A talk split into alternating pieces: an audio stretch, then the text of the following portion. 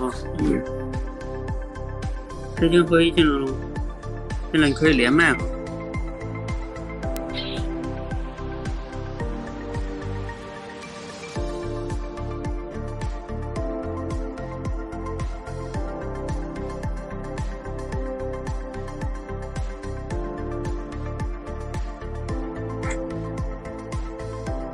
知行合一进来了吗？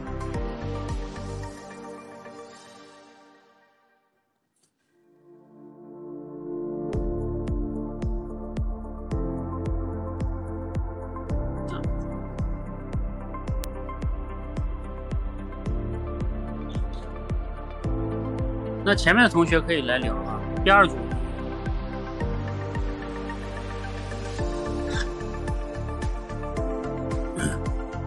来，那个第二组同学可以谁方面可以先上？比如说那个欧米或者寒音夜月，那你来吧，欧米。欧米跟跟跟高荣。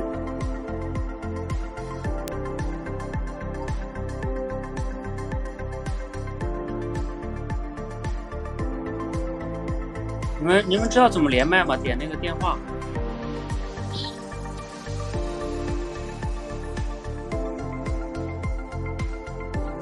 你是从 A P P 进来的吗？点一个那个电话，下边有电话。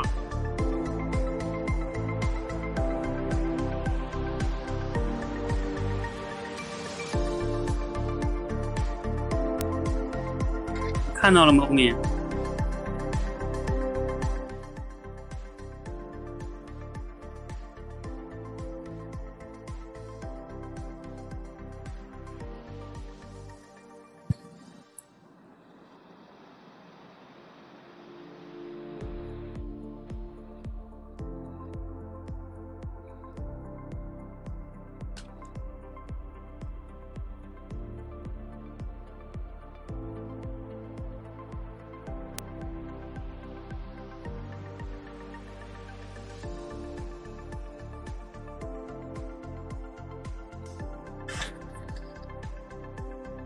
七六五对，可以了吗？啊，可以了，可以了，嗯。好，那，哎，欧敏是第一次聊吧？我记得你上次。啊，对，我是。嗯。好，那第一次聊我就说一下规则哈。嗯，咱们这个呢是一个实战的聊天训练哈，所以说聊的时候呢，我们并不太限定话题。如果限定话题呢，容易把大家就就就限定在那儿了哈。有时候它也有不好的地方。那不限定话呢，也就是说你们可以就像你们假如说就认识了一个朋友一样啊，可以自由的去切换话题，嗯，双方都可以切换啊，然后聊工作生活啊都可以哈。那我们只有一个规则，就是说尽量不要聊。就是咱们，咱们你们在训练营训练的话题，因为聊这个就会变得，就变成经验交流会了，是吧？这个就就会降低这个聊天的难度，嗯，所以嗯，可以，可以聊哈，好吧，嗯，好，那嗯，我们可以开始哈，嗯，哦，好的，欧米你好，啊，哎，你好，我先做一下自我介绍好吗？嗯嗯，好的。呃，我呢，毕业有十年了，然后现在做的工作呢，主要是招商，嗯，所以我平时接触的人也蛮多的。兴趣爱好就是吃吃喝喝吧，也没有什么大的志向。嗯，喜欢呃看点电影啊，出去旅游啊之类的。嗯，基本就这样啦。那到你啦。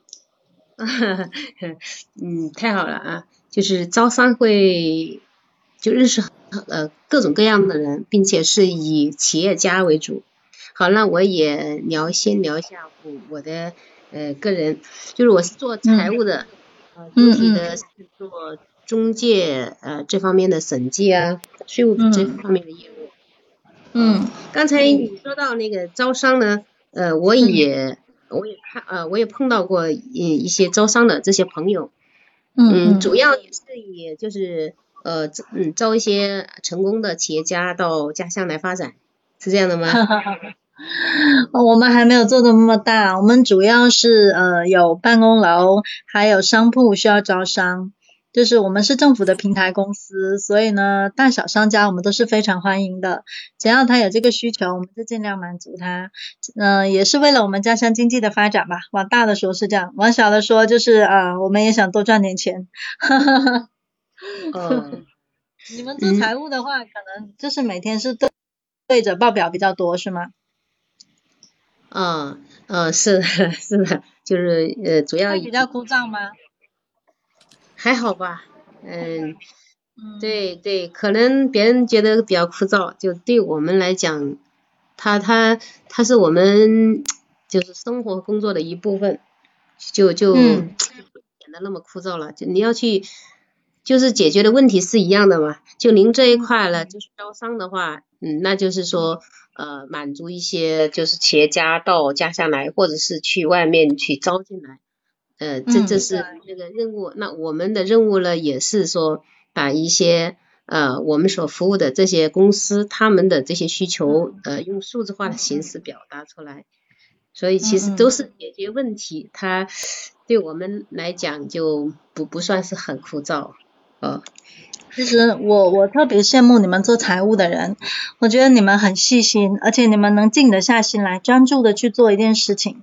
然后呢，又能把这个事情做得很好，才能在这个领域里面坚持的那么久。所以我很好奇哈，你是怎么能够静下心来，对整天对着这些报表啊、数字啊，然后可以处理的这么嗯井井有条的？呃，这个也也是也是刚开始的时候就会犯错误，嗯，就刚开始不断的犯错误，但是不犯不犯犯错误之后，就自己会。反省自己，就你要是做出来一点什么的话，就不会自责嘛。就你这个这个地方怎么会这么疏忽？你这种不断的自责之后，就那你就自然而然的就会小心了。就下一次就是说，你检查检查再检查，就不断的促进自己，就这样呢，呃，慢慢的安静下来的。这也是是在不断的犯错误过的过程中，也是在不断的促进自己和帮助自己成长的。是是不断的磨练哈，那说明你是一个很有韧性的人呐，能够坚持那么久，我觉得真的很佩服，你很厉害。呃嗯嗯，大家都那个，只不是这只不过是是职业的分工的不同嘛。呃，那我们那个您您在那个招商这一块，呃有没有嗯就是说非常好的这样故事，呃给我们分享一下。好的故事啊，我们这边好玩的事情比较多，嗯，就是每天接触不同的人嘛，有一些穿那个夹脚拖鞋浪啊浪啊就进来了，有些人就满身的大金表啊，开那个宝马也进来了，什么样的人都有，然后你跟他们交流的时候就可以听到很多很多有趣的东西，所以我觉得这是我这份工作最大的魅力所在吧。那所以我就特别羡慕你，就是能能做得到，对着报表都可以静下心来，然后安安稳稳的就能做一天，然后把这些东西做好。如果换做我，我觉得我就不行，我还是喜欢一些比较，嗯，可能求知欲强一点，就喜欢好奇这个世界更多的样子，嗯，所以我也喜欢出去跑，呃，一天做下来，我估计我也做不了几天。你那个工作，我觉得很羡慕。如果有一天我能做下来，我觉得我也可以做成一番大事业吧。如果可以的话，啊，就是您这一块说到了，就是在招商的过程中碰到了就是各种不同的人，那其实就是在呃关注和体验，就是其他的人他的他的一种生活状态。然后我今天呢，就是在读一本书的时候，他就在里面呢就是也提到了。就是是练一本书叫练习，他就是人生的就是许许多的问题，其实就是在不断的体验，所以要用那种练习的心态来，呃，让自己要保持愉悦的心态来体验你的呃每每一项，就就说你工作中的困难呐，碰到这些事情，他他说这是对你的一种练习。你在练习，嗯，也将你自己的一个技能，就是说提升。我就想到跟你这个相似差不多，他就是在体验嘛，就是说是体验。对。你这个呢是呃对各种人，就是形形色色的人的这种观察体验。那我们的就是说，其他工作中碰到的，这也是体验。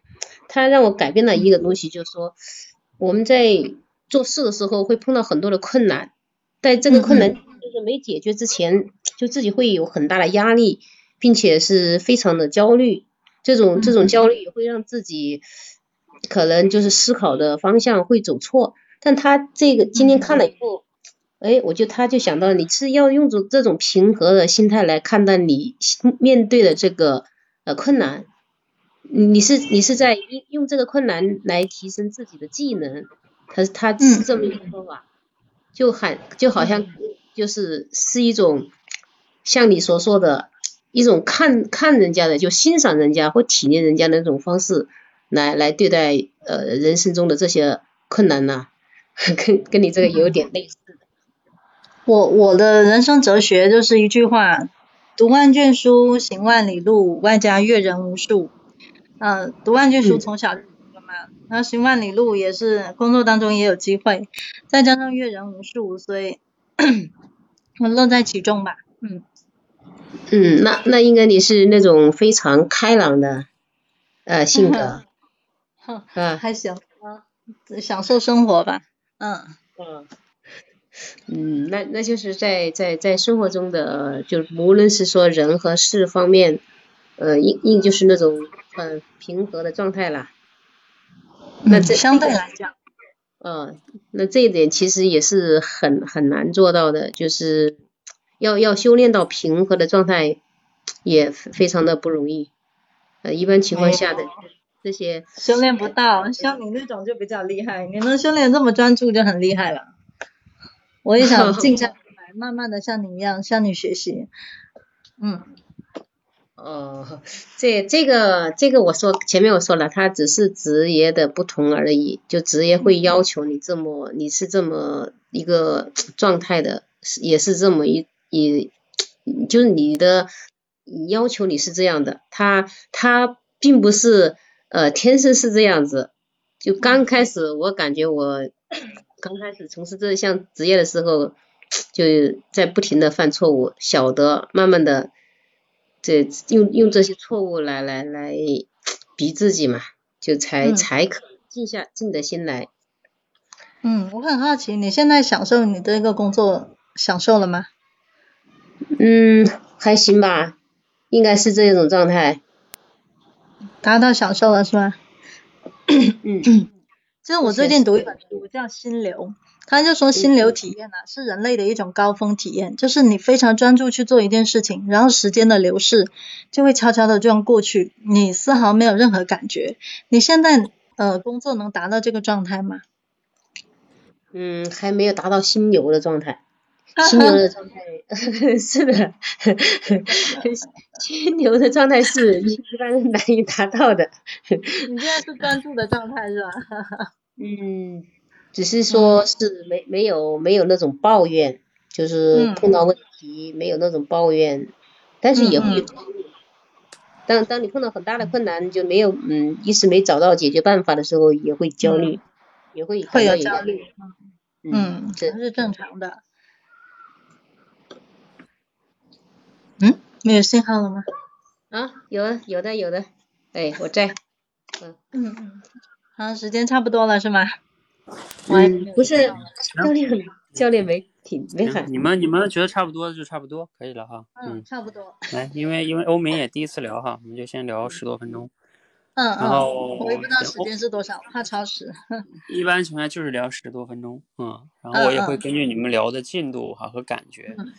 好，那个行，欧敏先谈谈你第一次聊的感受。第一次聊的感受，因为不太清楚规则，就怕自己超时。另外一方面就很认真的听一下对方，生怕说不了解对方的呃背景，然后就嗯可能聊一些点会让对方聊不下去。所以呢，我就先做了自我介绍，然后让对方也做一下，这样子我就以对方的职业做一个切入点。然后看一下他的工作内容，然后他平时工作的一些呃想法呀、心态呀等等有什么收获啊。然后如果他愿意展开，就让他展开来讲；然后他不愿意的话，我就再换个话题。但我觉得呢，他是一个呃非常勤奋的人，然后也有自己的想法，也很努力的人。所以他也他对答的时候，我觉得他也很专业，呃，至少没有让我们的聊天聊死，那我觉得对方也很厉害，嗯。嗯，好，高荣呢？嗯，呃，他就是小欧，他第一次聊，呃，我感觉他就是这种，从我感受来讲是那种比较呃性格比较随性，呃嗯，应该是比较豁达的这么一种状态吧，呃，就是这么他这么一种心态和这么一种人在在跟我交流，呃，当然没，呃呃，我们没有感觉到那种非常的陌生感。就是能够再把把一个话题能能聊下去，呃嗯，但是只只是在我们呃在在进啊，就是说一个话题深入的这个点上，或者在转换话题这上面，我我感觉我我这上面的嗯把控还还还很不足，因为因为今天我我最近呢就是在呃参加这种聊天之后，一直在反思自己的这些缺点呢。嗯，自己在这个表达观点以及和对方，呃，这个对对方的这种好奇感这上面啊，呃，存在存在的这个缺陷，我就是想来提升。呃，那我今天对他的这种对他的这种好奇感这一块我是有，但是没有把它切入到他的他的那个里面去，就我对他好奇的那部分没有引发出来。嗯，好。我们从头看一下哈，嗯，我觉得欧敏首先呢，他作为第一次来聊哈，还是就像你说的，性格呀，还有人还是挺放松的。然后开场呢，他先做了个介绍，这样的话你们就不就能找到一些话题哈。通过工作，通过工作切入，其实是一个比较保险的，嗯，因为工作嘛，大家都不太了解，然后都能说一说，所以这些话题是能保证。就像你们说的，聊天不至于太尴尬，嗯，嗯，嗯，这是挺好的。那他介绍完自己哈，然后，嗯，后来，嗯，欧敏呢？不过呢，欧敏，哎，不过我那个聊天课，欧敏你听过吗？没有，我还在那个主题升华跟即听即说呢。哦，哦，行，那你没听哈，所以就是我那课里边后边，那课在后边。就是那课里会讲到一个叫封闭式问题跟开放式问题哈，那嗯。你这里边呢就会问了一些比较封闭式的问题，你开场的时候连着问了两个，你看一个是说，哎那你们对着报表比较多吧，还有那比较枯燥吧，就是这种你看这种问题叫什么叫封闭式问题，就是说对方的回答只有 yes 或者 or no，或者是 A or B，就他只能说是的或者不是，啊那。就是他他对方说的太少了，嗯嗯嗯呃，你比如说像包括这里边封闭式问题，还有一个问题是，你说你是希望他回答 yes 呢，还是希望他回答 no 呢？比如说 你们对报表比较多吧，嗯，那那那他说对，嗯，然后没了，是吧？嗯嗯，就是不容易打开话题，嗯嗯嗯嗯，然后这种那开放式问题就是比如说你可以问那种为什么。啊，why how 啊，什么是什么？你比如甚至比如说第这个问题哈，比如说就是你第一个问题，他做财务的，你甚至可以问他说，哎，那你这种财务审计一般主要是啊，针对什么样类型的企业呀，是吧？或者说这个工作主要有哪方哪几方面呀？你看这种他就能说的多一点，嗯嗯嗯，或者说你比如说你问那个比较枯燥吧，这也是个封闭式，你可以问比如说。哎，那你做财务审计这么多年，你对这份工作，你感觉怎么样？就是，呃，是吧？感觉怎么样？他就可能说的多一点，嗯嗯嗯。呃，这是封闭式问题这块注意一点啊。然后再往下呢，就你们整体啊，我听下来就是觉得，呃，因为欧敏呢也是第一次聊哈，就像刚才高荣说的差不多，就是，嗯，呃，就是你们。可能不太好去聊到一个那么深入，嗯，就是一些话题呢，好像打过来打过去的，嗯，就是这里边可能，呃，站在欧敏这个角度啊，就是你一直在说啊，你这个很佩服你，很专注啊，你很厉害，就我上两次给他学员点评的时候也说过哈，就是你只要在跟人沟通的时候呢，聊天的时候，不要轻易的，就是说去这么样去去赞美别人，就是用一些形容词去去形容别人啊。嗯嗯。你比如说，你看你你这样轻易的就说啊，你很厉害，嗯，你他很棒，他对方会感觉你说他怎么接呢？对吧？嗯，因为你给人家贴了一个大的标签，嗯，就是这样就很棒，就是在评价他，嗯。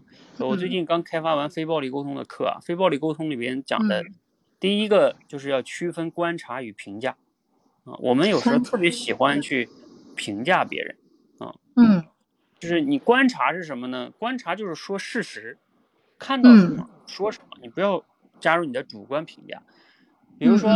你可以问他一些事实，比如说像像他这种啊工作这种，像刚才说他为什么什么样的企业服务啊，是吧？嗯啊等等等等的，嗯，这种都属于事实类的。你先了解一些实际情况，嗯嗯嗯。呃，当然这里边呢，我能理解哈，你一直在说这个的背后的潜台词呢是说，你感觉对方能面对数字坐在那儿，对吧？啊，很专注是吧？你好像就做不到，对不对？嗯，对。所以你就很羡慕他这里边。其实隐含了你自己的一个问题，是吧？就是你觉得你自己有这方面问题，所以你就去佩服他。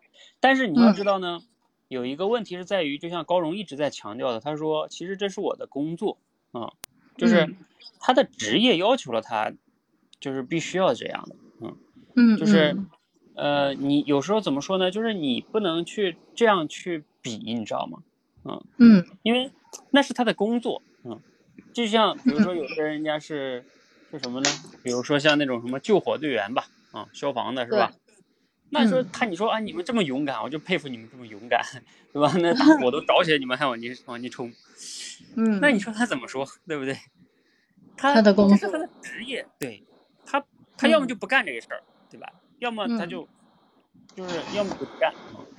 所以你这么说，对方好像也，你说他对方怎么说，是吧？嗯嗯。嗯，嗯，就比如说像高荣，他如果说你的，说啊，我就羡慕你，你这样天天能跟不同人，对吧？陌生人都能打交道，啊，你太厉害了，我就不行。那你说你能说啥？那我，我这招商工作就是要面对，对吧？就是要面对不同人，嗯，是吧？你说你佩服我吗？嗯，这个，嗯，啊，所以这个这个就是这样的话，就是你你可以表达什么呢？你最好就表达你自己的问题。你说啊，哎呀，你说我自己呢，呃，就是面对一些让我坐下来，比如说好好的去看一些报表啊，是吧？嗯，数字啊，哎，我就很坐不住，嗯，或者说我就很难专注，比如说看书，可能我也看不了呃半个小时以上，是吧？我就坐不住了。假如说啊，然后你可以跟他谈一谈，就是这种，比如说，哎，专注力呀，啊，嗯，或者说怎么样能这样？你像你们做这种财务工作。可能有时候一做是不是都要做好两三个小时，甚至几个小时，是吧？哎，有没有这方面的经验分享一下？嗯，你可以让他给你分享点经验，但是，是吧？你就一直说你很厉害，你很厉害 啊，那你一直夸他，那就不知道怎么接了，对吧？嗯嗯嗯，对，就是你比如说像反过来也一样，包容，假如说，哎呀，你跟陌生人接触很厉害。对啊，他是很厉害啊。那你如果不厉害，你可以向他请教这方面是不是有什么经验？是不是怎么能跟陌生人很好的沟通好，是吧？对，这个是我应该换个角度哈。嗯，然后能让他讲话，又能又能把天继续聊下去。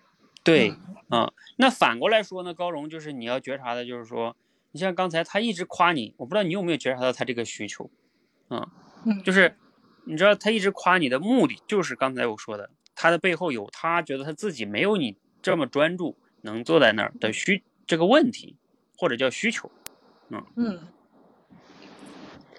我我知道了，就这就说我我我我知道，但是我不知道这个地方怎么怎么怎么说，嗯，怎么说的话，其实你可以就是，如果你能觉察到这个需求的话，你就应该跟他去确认一下，呃，你是你比如说，呃，你就可以直接跟他确认，你是说，比如说类似于就是说。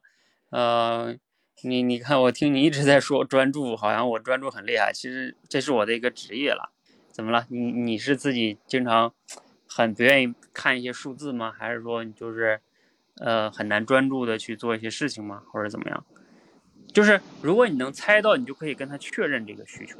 你会发现，如果你能感知到，并且你去确认，对方会说，哎，对呀，哎，我就不行，嗯，你看啊，他他就会觉得你理解他了，嗯嗯，然后你就可以就是围绕他这个需求，比如说你甚至可以具体确认，比如说你是指在在哪方面不太专注呢？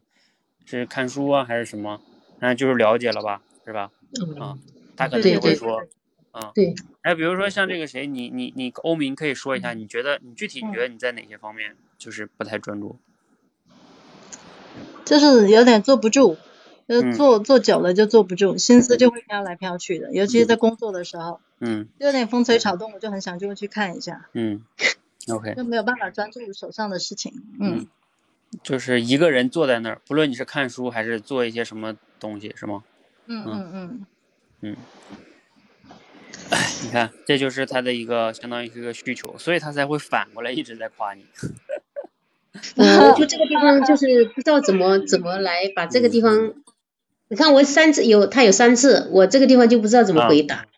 嗯，因为就是你要觉察到他这个需求啊，甚至有时候像他这个问题啊，他的关键在于人与人有时候是有差别的。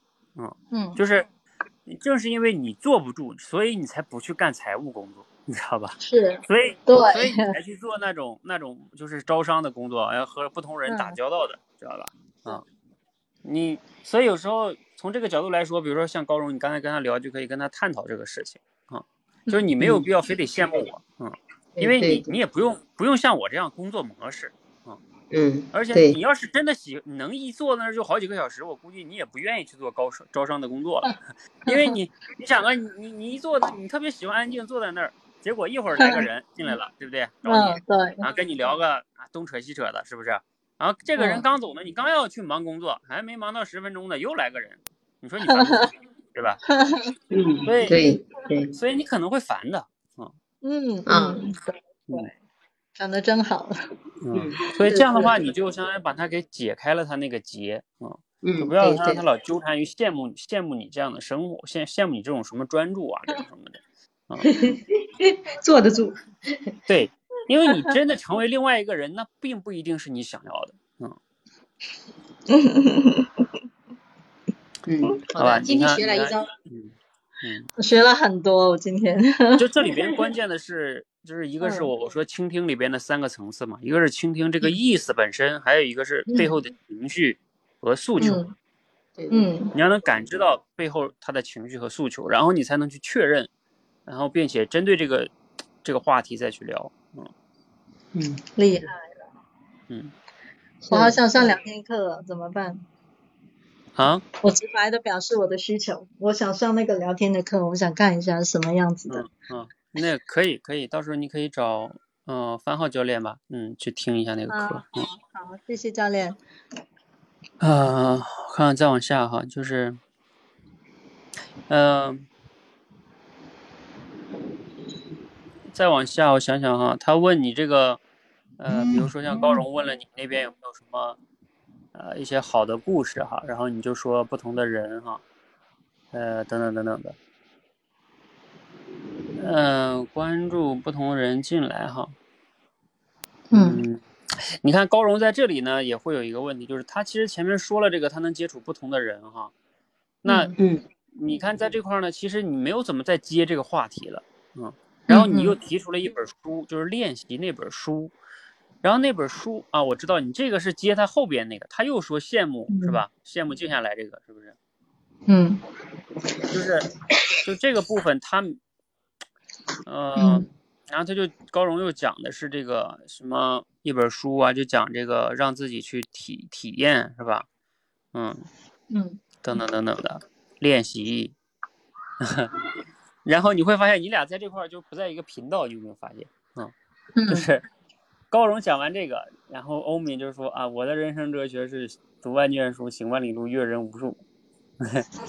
你其实从这个角度呢，就是欧敏，你对他前边，因为我们说两个人聊天啊，就是非常重要是能在一个频道。那什么叫在一个频道呢？就是最基本的来说，你得能听明白对方说的到底是啥意思。然后你你要接，就是你接的话要跟对方那个意思在一条线上，嗯嗯。然后你比如说像他刚才前面一直在讲这个什么练习的心态呀，是吧？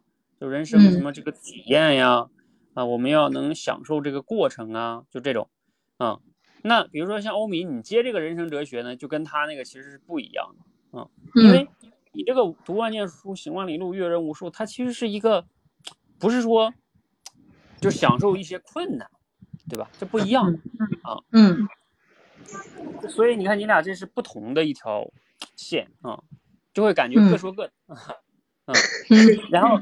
你会发现，等你说完这句话，你看高荣就不好接了。高荣说：“嗯，我感觉你你是非常什么开朗的啊，因为这个就不好接了啊。当然呢，这个嗯，就是你们两个这个接这个话呢，都是因为前面那个就没接好。那高荣到这里呢，发现你他说完这个人生哲学，你你接这个好像就你也不知道接啥了，是吗？嗯。”其实，其实高荣，你你要是嗯，也也可以接的。你知道你怎么接吗？你现在想想，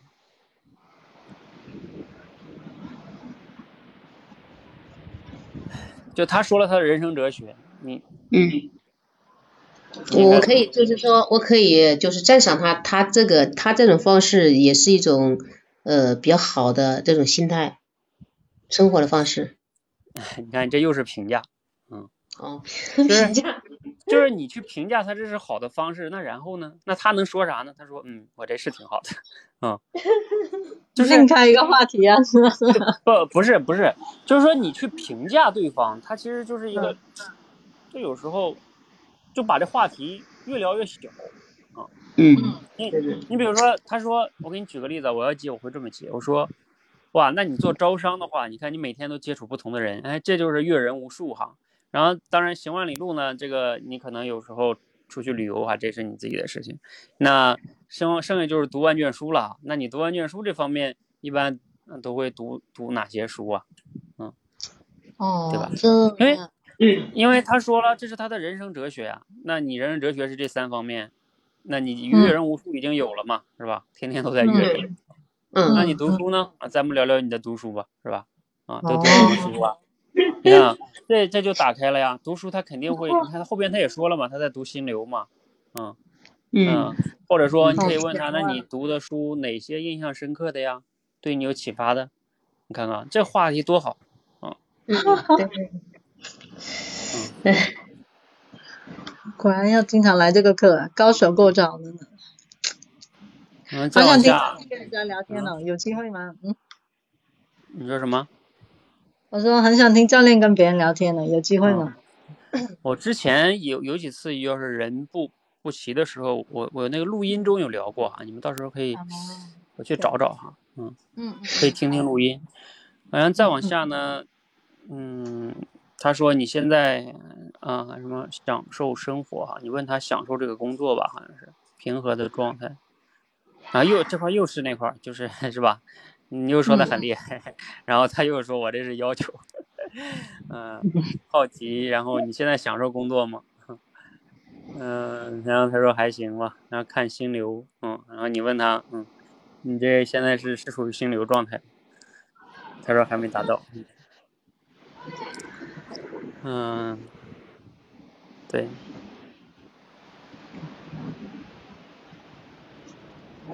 好，这就是不过这个欧美哈，第一次刚聊啊，没关系哈，可以再修炼修炼，嗯。然后另外最后提醒你们就是，呃，学了我们那些课，在这里啊，它像一面镜子，就是折射出你的一些问题。你要想聊天能力更好的提升呢，就是你，因为我们每个人在现实中也都在和家人朋友都在说话聊天，是吧？嗯嗯，就是你要觉察，带着觉察回到现实中，也要去觉察自己的聊天。嗯嗯。这个非常重要，比如说，尤其像今天你们发生的这个，就不要轻易的去给人评价，很好啊，就容易把话直接就就这样一评价就不好接了，嗯嗯嗯，而且你说对方能说什么？他能说你评价的错了？他又不好说，嗯，他只能说嗯嗯，然后呢，那要么就谦虚一下，是吧？嗯嗯，这就很很，对方也很别扭，你也有点别扭，嗯嗯。好，那我们先帮你俩下了哈，嗯，加油。好，好的，谢谢谢谢嘉玲。呃，来，我们有请下一组同学，知行合一进来了吗？啊，来了。那那个寒音夜月啊，寒音夜月你也可以连一下哈。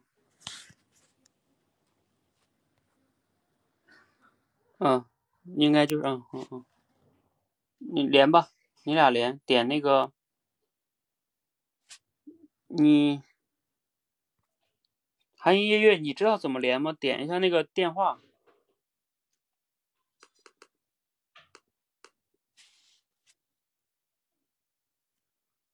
啊，好的，那应该我没记错，这个谁呀？韩音夜月也是第一次聊哈，嗯，对。OK，那知行合一呢是聊的比较久的老学员了哈。我前面说那规则，韩音乐你听到了吧？就是咱尽量不聊训练营的话题哈。嗯。嗯。那其他的你们可以聊哈。好，那你们可以开始了哈。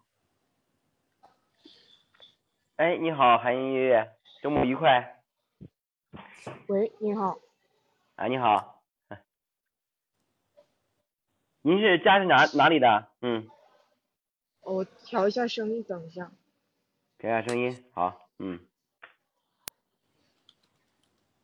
嗯，好了，继续吧。嗯。继续吧。你刚才问的是什么来着？啊，我就是你，你是哪里人呢？嗯。哪里啊？江西景德镇的。哦，景德镇出陶瓷的地方，很知名。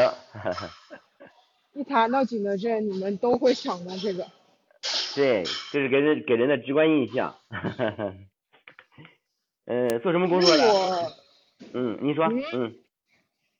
其实我对我家乡的瓷器啊，感情不是那么深，但是我能够在那种陶瓷文化里敬仰，就是能够了解陶瓷的相关文化，但是可能往深来说感情不深。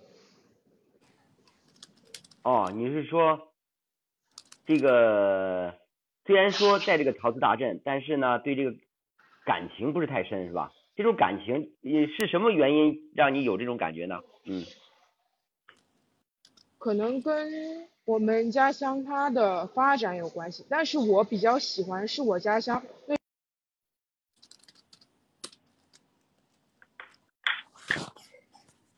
哎，没声了吗？来电话了，可能，嗯，没有声音吗？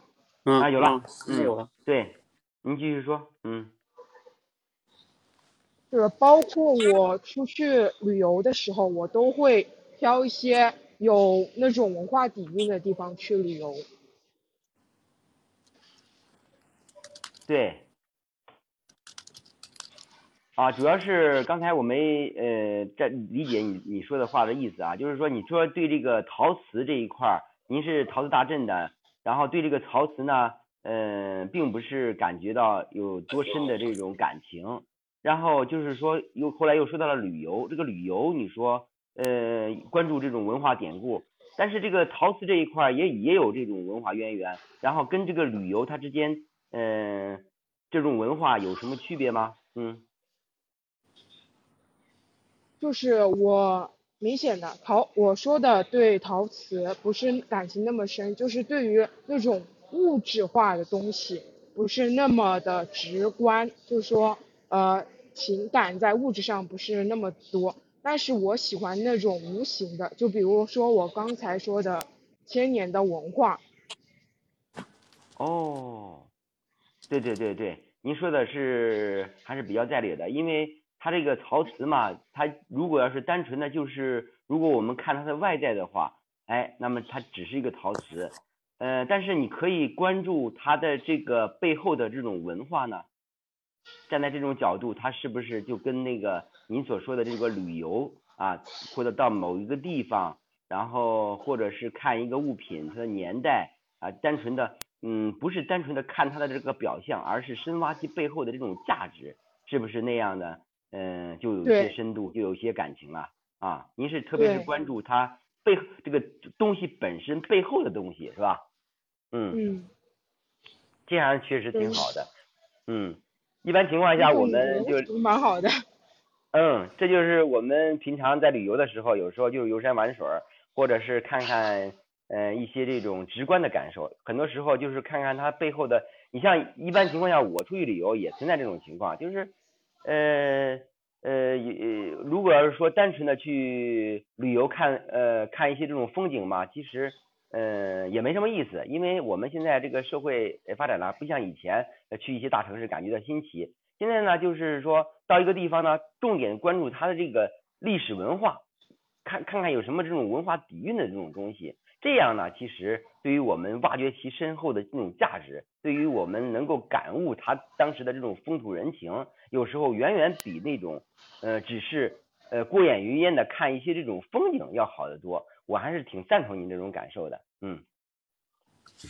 嗯，你说的其实蛮正确的，就像我。前段时间去庐山，其实我感觉去庐山很累，并不是说为了享受旅游的快乐，但是我经过庐山那些文化一些熏陶，然后包括那些导游他一些文化的讲解，我就感觉到心里很满足，就是通过现场实物去经历那一个年代。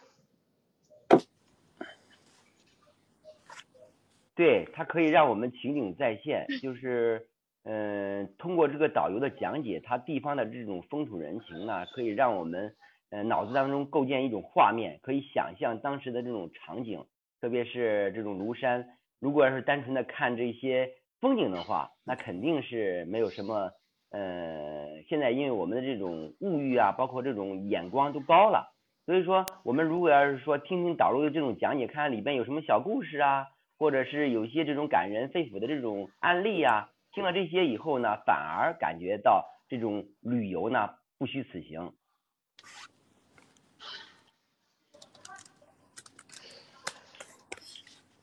啊，你刚才说的这个庐呃庐山，平常就是关关注这些这种旅游的这种话题，就是说挖掘背后的价值。你像平常你现在不是周末嘛，呃，除了旅游以外。呃，这一块你还有什么比较感兴趣的爱好呢？嗯，感兴趣的爱好其实没有很多，我还是觉得可以说就是日常生活中，我只是把旅游当做一种呃心灵的放松，包括我在读书的时候，我的老师他也是通过这种方式去寻找那种心灵的安静。经常听他说自己一个人背着包，然后把课排好了，然后去乡下进行徒步的旅游。其实我很享受那种生活，不过我们老师说那是养老生活，不适合我们年轻人。但是我觉得我可能更喜欢那样的生活吧。对，确实，呃，你现在还是学生是吧？啊。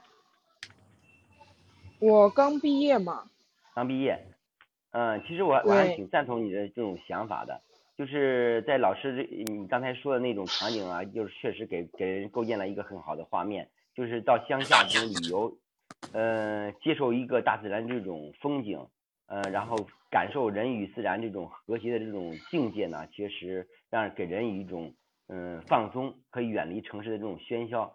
你呃像像这种情况，你刚才说你不经常有。他感觉应该是像你说的以后，然后就是说没事了以后才可以做这个事儿。你你在这方面做了一些呃，曾经做过这方面的这种呃旅游的这种心境比较好的这种事儿吗？嗯，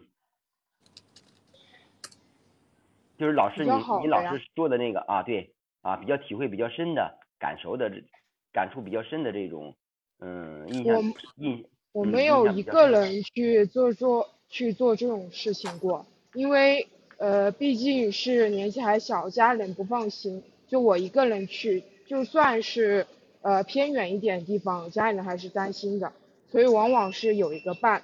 但是我在这种条件下会去选一种比较安静，但是同时也像前面我说的，有一些文化底蕴的地方。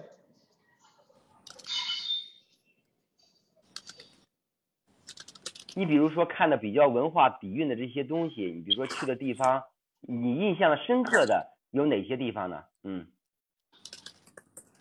深刻的地方。对，给你感受比比较我深。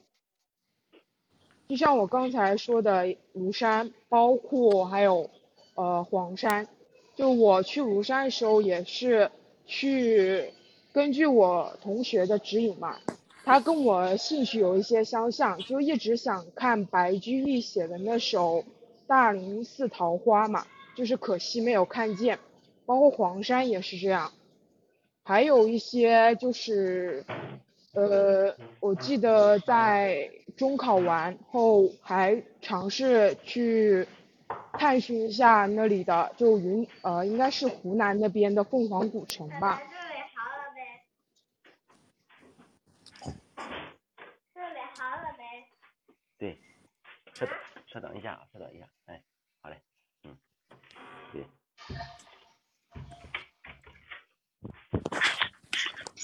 哦，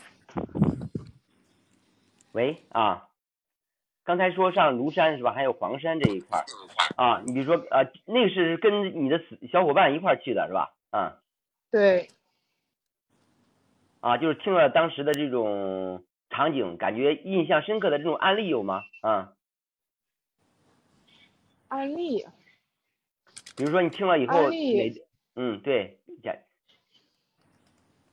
安利，我现在印象深刻的还是属于庐山吧。庐山，比如说蒋介石和宋美龄的故居，就是美庐，还有就是一些呃开国元帅，就一排的他们的独栋别墅。我在路途上就听过，就是应该算爷爷那一辈的人在那里讨论过，就是你走在那条街上。你感受的不是一栋栋房子，而是一幕幕的历史长河。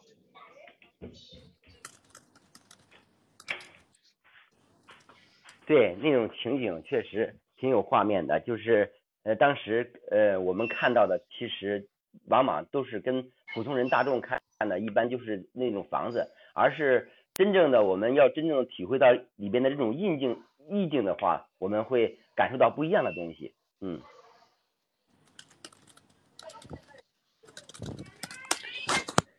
那、好，我们先先到这儿哈，然后来你们谈谈感受先。哎，还是先新同学先说吧，韩英韩英月月先说。第一次聊，嗯我吗？嗯，你先说说，谈谈你的感受就聊下来。因为是第一次嘛，就是可以说那种没有太多的程序化，真的就是那种随意的，从开头一个话题聊到另一个话题。其实我觉得这种话题就比较自然，因为话题也不多，一个就是关于我的，还有一个就是关于旅游的，然后两个人去交流想法。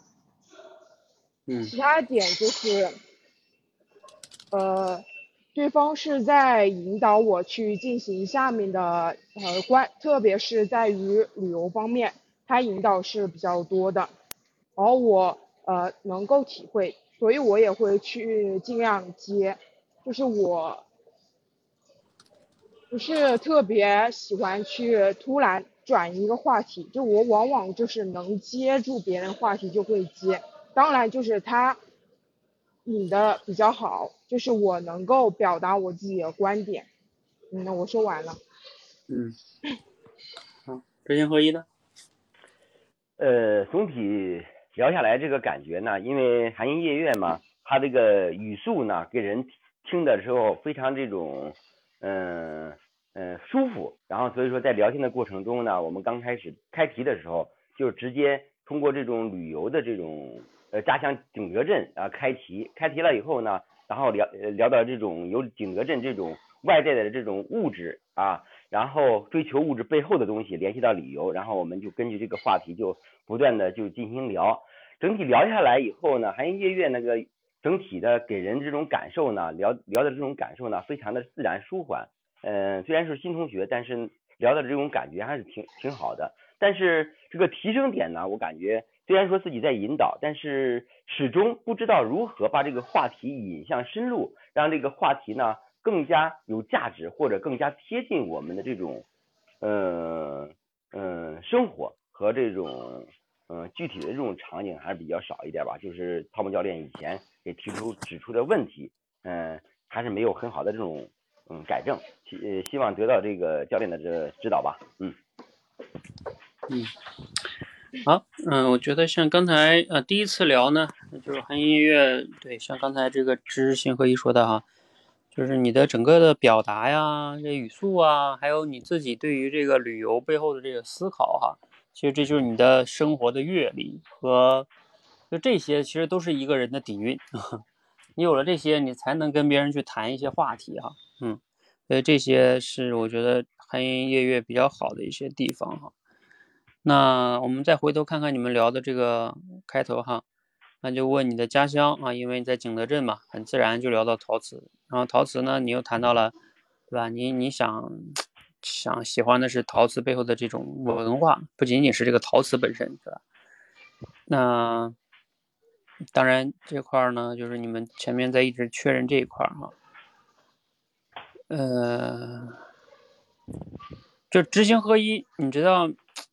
你你这边有一个最大的问题呢，就在于你很多的时候，你特别喜欢，好像之前好像也说过哈，就是你特别喜欢去复述，嗯，就是对方说完什么，然后你就要再把他这个观点按照你的理解啊，再去大概复述一下，嗯，对，就是会感觉复述的吧，有时候会感觉到。有一点点就重复，嗯，就是你能体会那种感觉吗？就是相当于是我已经说完一个东西了，然后你呢，好像绕来绕去的还是在讲这个东西，就是这样的话，话题就还在停在这儿，是不是？就是没有没有信息增量，也没有办法深入，呃，也没有转换话题，就是你说了，比如说一两分钟还在这儿待着呢，嗯，对，就是这个是你，我都觉得成为了你好像一种习惯了，就是你在接话的时候。嗯嗯，这个你要你要注意哈，就是，嗯，你比如说我给你举一些例子啊，就，嗯，比如说像，嗯，就是你说啊，你说这个旅游啊，要感受什么背后的什么风土人情，哎好像跟他说的就差不多，嗯，是吧？然后这是一块儿，然后他说他去这个庐山啊，有人讲解就经历了那个。那个年代哈，嗯，然后你又复述了一些啊，啊，这个，你比如说哈，你知道你你在这块儿哈，然后当然这块儿呢，你又把话题给，你会发现你复述完了，你自己也觉得，对吧？你俩都停在这儿了，嗯，就是，就我刚才说的，你没有办法创造信息增量，嗯，你，嗯，你你复述完了，你说然后呢？你不能一直复述吧？然后对方又没有问你问题，你你你你没有办法了。你后来又接了个问题，你说啊，你周末你还有其他兴趣吗？对吧？对，就是我跟你说一下哈，就是说在这一块呢，很关键的是你不要一直在那复述啊，你要提一些问题，能让这个话题继续展开。尤其是对方问地方，对方说的，你看他对方其实说了一个很重要，他说，哎，他去了这个庐山是吧？然后有人给他讲解，他说经历了，就像经历了那个年代一样。就是这个庐山，他他说有文化讲解，他经历那个年代，但这个背后到底是什么年代呢？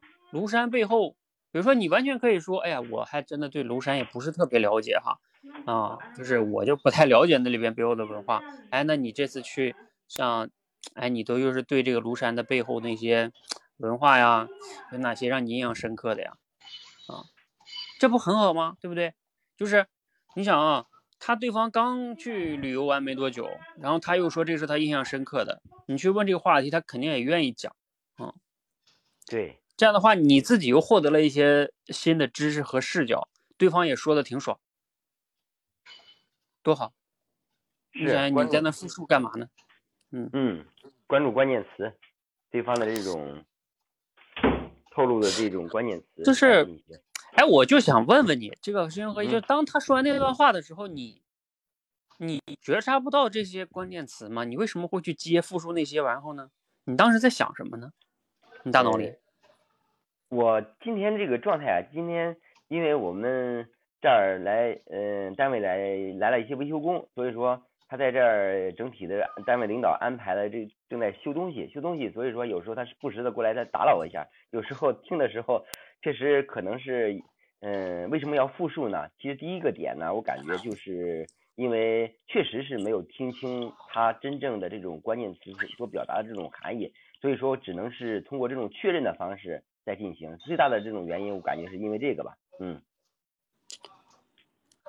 嗯，那你就，我跟你讲哈，你这个要么你就，比如说像我们后边还有一组聊天，要么你就再往后推一推，你知道吗？对对，就是你这样的话哈，一边的干着这个，一边跟人家聊，一边还要一会儿就是，你就明知道一会儿有人会来找你，那你你这样的话根本就专注不了，嗯，你专注不了，你你想哈，这就像你别人跟你聊天，你一会儿看会儿手机，一会儿看一下手机，这很打断的，嗯。是，对方也就有时候就没有没有意思，没有意愿再和你聊了。嗯嗯嗯嗯，是因为你只要有一个人，就聊天啊，他为什么难就在于，他是一个就是事实实时发生的事情，对吧？对方说完一句话就说完了，你听懂就是听懂了，抓住就是抓住了，没抓住，当然你说那我再确认一下，你确认一遍哦，那对方就觉得你刚才是没有听的，嗯，对。他这个主要是没有听，呃，很呃听听其中的这种抓住关键点，其实核心意思还是听懂了，主要是背后的这种文化呀。但是刚才就是像教练所说的那种时代啊，嗯，那种感受，确实对自己还是，嗯，应该以后在这方面应该加强注意的。嗯，你比如说，我再给你举例，你看啊，他比如说前面又说了一个，他说其他兴趣是什么？他老师喜欢背包去乡下旅游。然后呢，他说我也很喜欢这种状态啊，不过呢是是一老师说这是一种 养老的状态，不适合年轻人。你看这个也是一个，然后呢你就说嗯对嗯赞同，然后你你看你有没有接上边那段话？嗯，就是然后你说的是说啊你有没有一个旅游什么心境比较好的？你又在谈旅游心境比较好的。人他其实前面说了，他就羡慕那样的一个状态，想要去那样一种生活。对，你像这种问题应该怎么问呢，教练？嗯，就是，呃，他，你想啊，他说了后边你不是问了吗？他刚毕业嘛，对不对？对，嗯嗯，那你就可以问他，你说哇，你 你怎么会羡慕这样的生活？就是说。啊，你刚毕业是吧？你哎，你为什么从什么时候开始，你发现你就是羡慕，就是特别喜欢这样的生活呢？啊，一般年轻人都喜欢去大城市是吧？嗯，就是你你你为什么会喜欢这个，或者你从什么时候发现你喜欢的呢？嗯，对，这样的话他就可以，对啊，对，他就可以去讲他为什么会喜欢这个，对不对？或者说，啊，这种生活吸引他的是什么？嗯嗯，对。是挖掘他这个这种想法背后的这种这种故事，嗯，嗯，对啊，后来他就讲了一个家里印象深刻的是哪些地方啊？你看你后边这个问题就好一点了，就是他问他说我没有一个人去做，家里不放心，他会选择这种文化底蕴的地方。然后你后边这个问的说，哎，那你印象深刻的是哪些地方？你看，这个就就是可以具体到了，对不对？他就可以谈。哎，我印象深刻的，你看他又说了，还是这个庐山、黄山，啊，还有这个白居易写的那个桃花呀，嗯，就是，呃，白居易写桃花。然后呢，你看你这块接下来呢又啊，当然这块是被被被有人打打断了，嗯，我当时记了，有人打扰你，然后你回过来你又说问人家印象深刻的案例啊，这个案例，你想这旅游怎么能用案例呢？对对对，嗯嗯，就是应该是一种旅游本身是一种体验，应该有有很好的这种体验，或者印象深刻的这种体验，或者不一样的这种经历啊，应该站在这种角度来。对啊，就比如说他说他去庐山、黄山，那就问他就说，哎，那你在庐山、黄山有没有特别让你印象深刻的景点啊，或者哪里？嗯，对。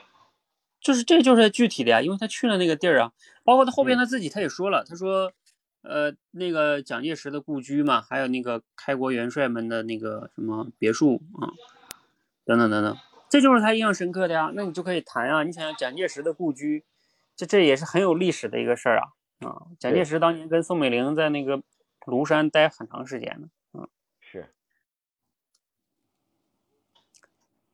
这个包括其实我们也有首诗叫什么了？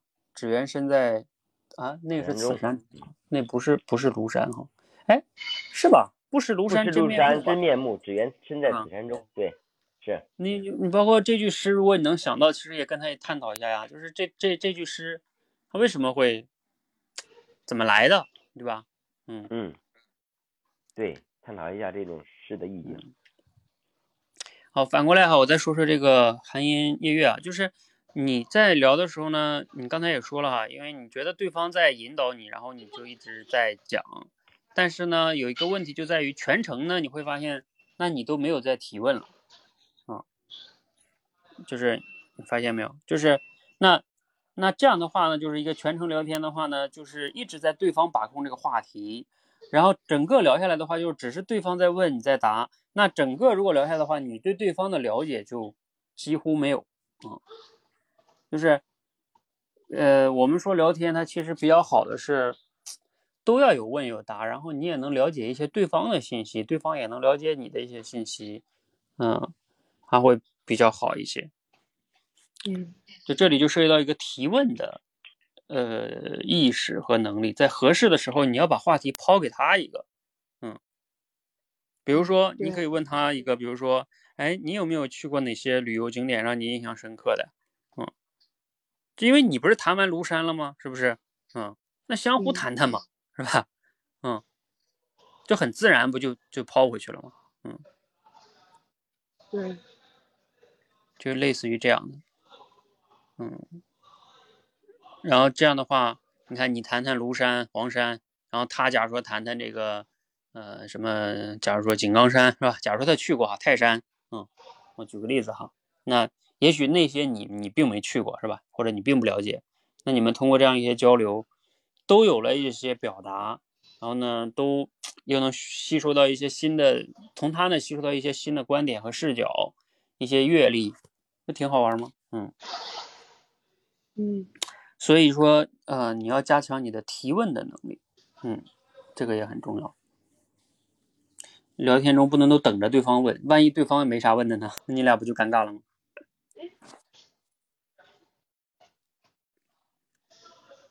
好，还有问题吗？寒烟月月还有问题吗？没有。嗯嗯，我就是说，就是关于这个还有提问这个方面的这种事儿，有时候确实根据对方的这种关键词啊，呃，或者是背景信息啊进行提问，嗯，但是呢。总是感觉，比如说刚才啊，最最大的问题就是这个话题延展的问题，就是我们谈到这种文化的底蕴。文化底蕴，我发现今天啊，就是绕来绕去，还都是就是呃景点背后的这种故事，最终还是说了一些，就是说我们怎么才能够嗯真正的从点线面体，呃把这个话题能够呃既具体又深入，把这个问题谈好啊？这个方面有什么建议吗，教练？嗯。这个就是就是就是说，你你比如说，就像他刚才说的这个文化景点背后的这个呃，不是景点背后的文化故事，是吧？那你说刚才你说到点线面体，嗯，那你你这个其实文化背后的这个故事，它其实就算是一个大的面了，对不对？因为对，你想啊，这个文化背后的故事，这个什么上面都有文化，是吧？嗯嗯，那只不过这这个刚才是涉及到是涉及到一些景点，嗯。那你往下就是越来越具体嘛，是吧？那具体的就是刚才说的，你比如说你就可以去问，哎，那你去庐山这方面让你印象深刻的这个景点啊，是吧？刚才我不是说了吗？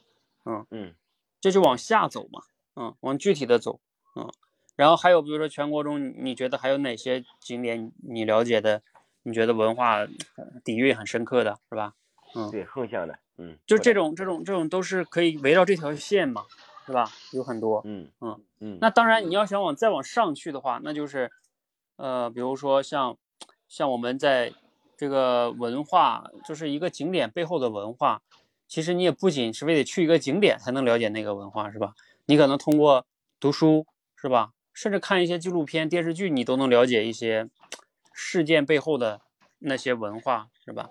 嗯，包括看诗，你看他刚才其实说了一个很重要的是，就是那个白居易写那那首诗啊，嗯，就是其实那个文化背后，像苏东坡他们这些人啊，包括陶渊明啊这些很多文化名人写的文章诗，都会涉及到某个景点的那些描写，嗯，就是这都属于文化嘛，嗯，诗词歌赋是吧？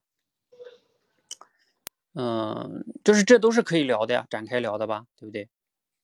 对，就是那你说这个东西，你你怎么才能做到呢？就是，呃，我觉得一个是就是很重要，就两个维度吧。一个是平时，就是你平时要对于很多事物，就是你要有有有有所观察、洞察、思考，是吧？然后就是你知道，你平时越思考的多，就是你的大脑里就形成连接了很多一个网络。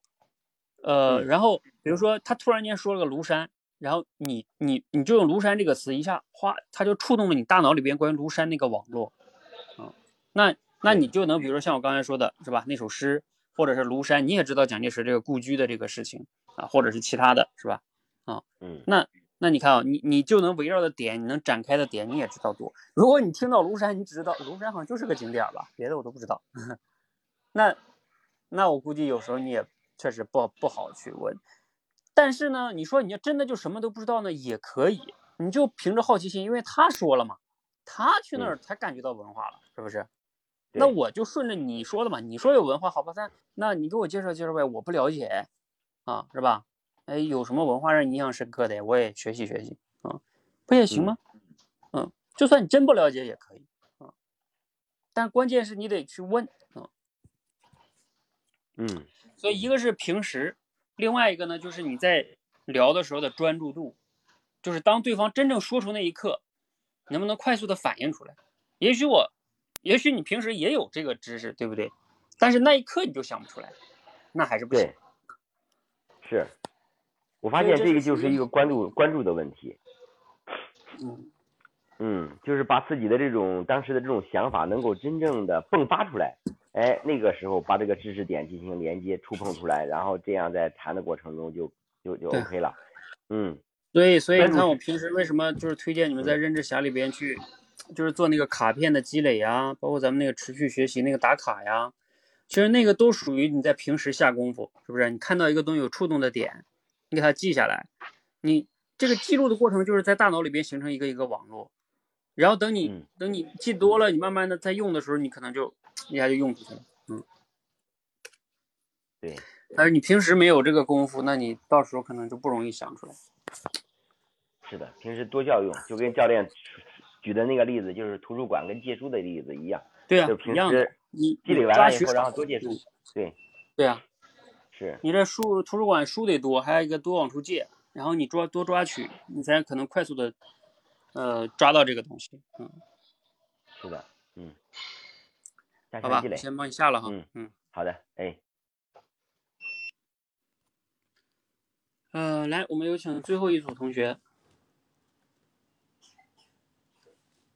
艾米丽进来了吗？还有崔红熙，嗯，你俩可以连啊。好、这个是啊。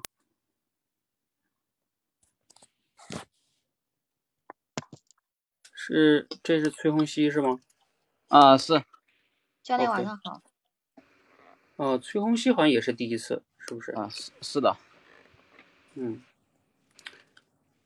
嗯、行，那规则你知道了吧？前面我介绍的时候你听到了是吧？就是咱们嗯尽量不聊训练营的话题啊。好啊，崔红熙你知道吧啊，我知道。？OK，好，那你们开始。啊，你好，啊，啊，我你好先，，嗯，我那我先简单自我介绍一下吧，让你多了解一下我。呃，我是呃做一个房地产这方面的工作的，也就在自如那边，不知道有没有了解过？呃，我我对房地产不是太了解，啊但是我对你的这个名字很感兴趣。啊，就有点那个呃韩国范是吧？对对，是的。然后我一看，崔红熙，这不是韩国人的名字吗？其实呢，就不认识我的人就对我这名字也就很好奇，都以为我是呃韩韩国 feel，但是见了面可能会，哎，实打实打一个呃广东佬。其实我也是来自广东的嘛，广东茂名这边。呃，那你的就是我我我我呢是我是 Emily，然后我是一名医生嘛，那我就想问一下，就是你的父母为什么会给你起这么欧巴的名字？呃，我父母啊，因为我家里呃那些兄弟姐妹都有带一个红字，然后其他我我我哥哥弟弟他们都有一个呃那种古代的。皇帝一个有个雍字，还有个涛字，就加起来，我也不知道为什么取，可能就是，呃，就从字义方面，因为从西字方面来讲，它有一个，呃，好像开开心心还是什么之类的，反正就是那种，所以我也不知道他们当时怎么取的。哦。对我，我刚开刚看到你这个名字的时候，我就特别好奇，我心里想，这是不是一个韩国人？没有，我是的，是的，一个呃广东佬。我我的声音也有点广东的 feel 嘛，但我我听你的声音应该不像广东人吧？啊，我我不是我不是广东人，嗯，那你你觉得我的口音是哪里的呢？我觉得那口音应该是，呃。福建那边，啊，不是，福建 福建那边的口音的话，更有点像那个呃台台湾人的口音。我我不是那边的口音。那你是哪里呢？我我是因为我是就是家是比较靠近上海这边的，然后呢，我也是在上海这边工作，所以就是更倾向于就是应该我们这边应该叫什么叫华东华东地区吧。华东，那就是杭州那边吗？嗯，对，是这样子的。杭州那边，之前我也有一些很多上海过来一些同事嘛，然后接触了，但是实打实的上海人我没有接触过，但是很多上海的一些同事，呃，我会接触很多。然后呢，我就很好奇，上海这么大一个城市哦，嗯，我觉得生活压力还是挺大的。跟广州相比，因为那边物价都比广州高很多，你们是怎么生存下来的呀？呃，我其实我觉得，我我觉得就是，呃，我觉得这个生存啊，呃，不是对我来说容易，我觉得对大多数上海人来说都是比较难的，因为其实就是上海的这个房价真的是太高了。呃，还有一个就是，嗯，上海这个交通啊比较拥挤，节奏比较快，其实压力蛮大的。嗯，其 实我觉得这种生活质量并不是特别高吧。我觉得都很有点快速，因为在上海，因为我是做租房这一块嘛，在上海的话，我觉得，呃，租房一个成本真的很高，跟广州相比，广州可能，呃，生活成本会。稍微低一点点。嗯嗯。哎，其实我对广州也挺感兴趣的，就是我有一些同学嘛也在广州，但是看他们生活的好像也挺好的，也没听他们讲说有过多的压力。但是，嗯，广州不是也是一线城市吗？广州呃确实是一线城市，但是广州有点不同之处，它是可以容纳很多。一些，就是你你有足够有经济一个实力，你可以在广广州这边，呃，买房之类的，就是他生活成本可能会，因为城广州这边有城中村，而且它的一个房价就，嗯，可能也就有偏远一点区域的话，一万多块钱也是可以能撑得了的，但是在我觉得在上海的话就很难，对的，就感觉我就感觉到就会有点。有点压力嘛？你当时就是为什么选择在上海这城市呢？为什么选择在上海城市啊？其实我觉得就是每个人他都有他的不容易的地方。如果其实让我再做一次选择的话，那我肯定是不太会选择这个地方。但是因为我的职业的需要吧，然后再加上嗯我在上海读的书吧，所以就是呃对上海吧觉得有一种亲切感。嗯，然后呢？嗯，在上海可以学到更多的东西，然后接触不同的人，其实，嗯，对我来说，我觉得改变也是挺大的。嗯，但如果说如果想选择安逸的生活的话，我觉得其实上海这个地方是不太适合安逸的。其实像我们这样子的话，如果说去一个三线城市的话，会过得更好一点。嗯，哎，你是从事哪一行？从事哪一行工作的呢？嗯，我刚刚跟你讲的，我是医生，然后但是，嗯，对，刚才，啊，行，你说，嗯，就是，其实，其实我我觉得就是，呃，其实我在上海的时候接触过很多跟我一类的嘛，就是同行嘛，我感觉他们其实生活的就是，嗯，收入都不高，然后呢。就是如果说在传统型医院啊，收入不算高，然后就是，呃，非传统型医院的话，收入呢，怎么说呢？就是也是跟你的，嗯，跟你创造的一级吧，成成正比吧。所以呢，就是其实，在我们这个行业的话，就是医生的话，有时候会会会非常的犹豫嘛，就是到底是待在体制内或者体制外。那体制内的话，其实就是，嗯，比较稳定，然后呢。就是有一图一个名嘛，嗯，然后体制外的话就是不稳定，嗯，就是走出舒适区吧，然后但是呢，就是会收入会比较高，但是你不知道明天可能就会失业。我我觉得啊，就是可能体体制内跟体制外就怎么说都是工作，但是呢，医生我就觉得他，呃。就是相对来说，比我们会更加稳定一点点。我们可能要类似我，我是做业务的嘛，可能要经常到处奔波的。但是现在我我已经不需要做业务了，只是说单纯去管一些呃管管理层这方面，就只是说单纯的去管理好那些业务组的人就好了。但是也是相对会有比较比较大一个压力吧。不知道你们，你从事医生会不会有？因为你们每天会见到不一样的一个病人嘛，会不会说感觉到压力会会有点大呢？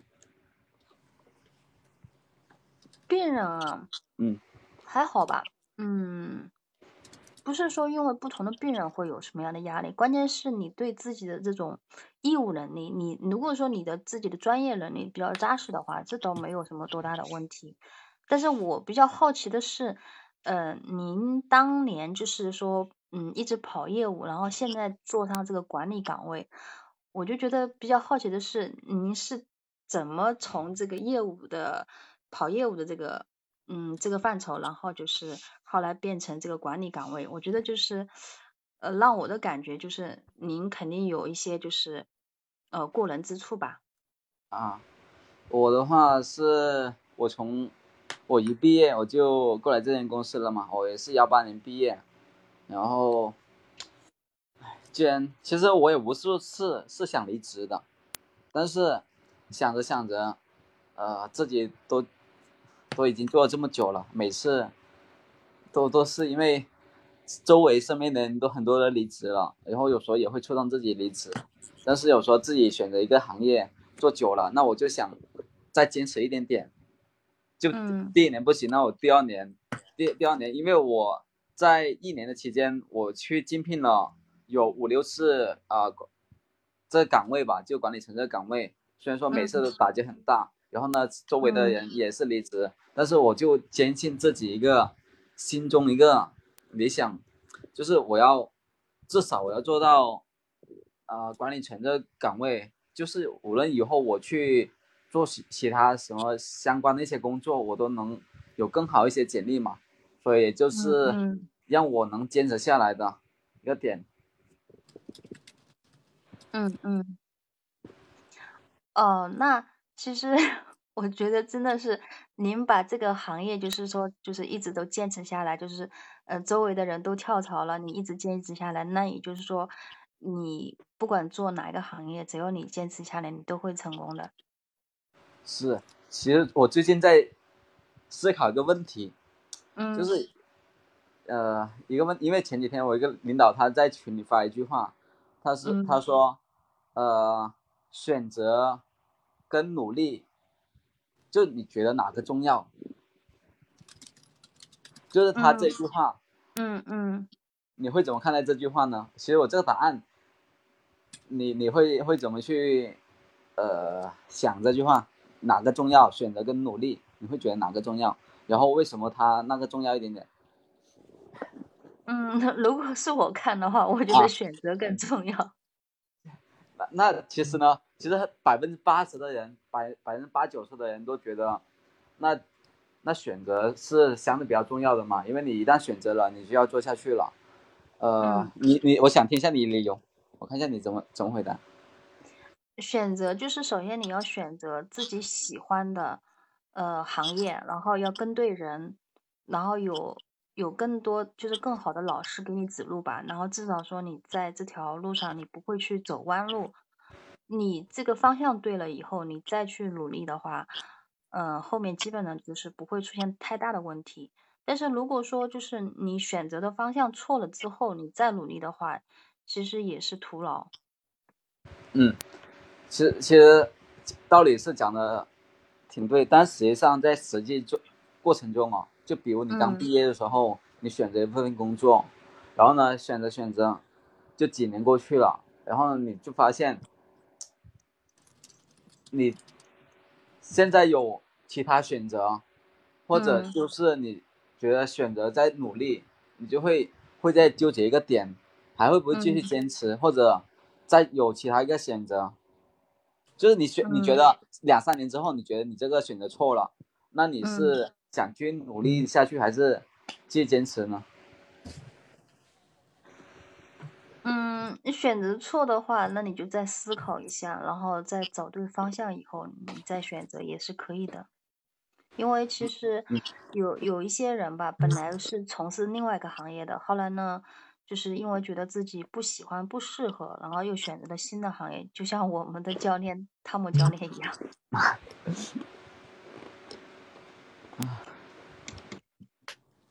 呃，汤汤姆教练，就。我也不知道他之前做什么，我知道他现在一直在从事这个。我之前做过十多份工作，啊，十多份工作吧。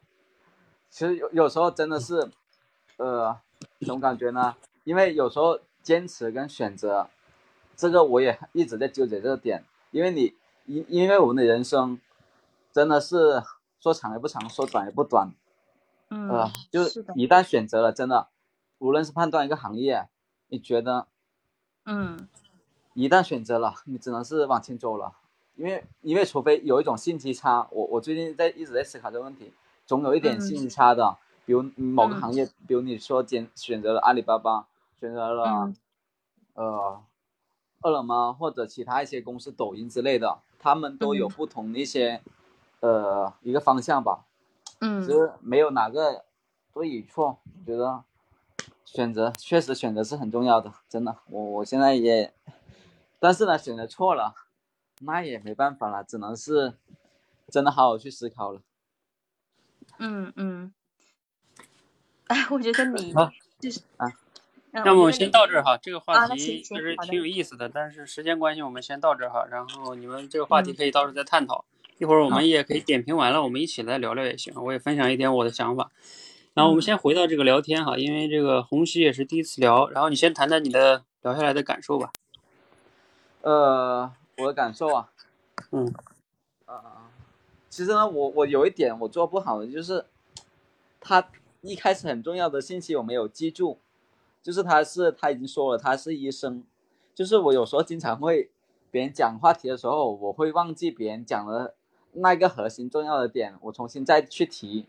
就会显得我特别尴尬，就是关键的点人家提出来了，人家说是医生，那我重新再提提一遍就很尴尬。我其实我在生活中也会经常遇到这样问题，不知道是不是我记忆有有问题，就就 这这点很尴尬。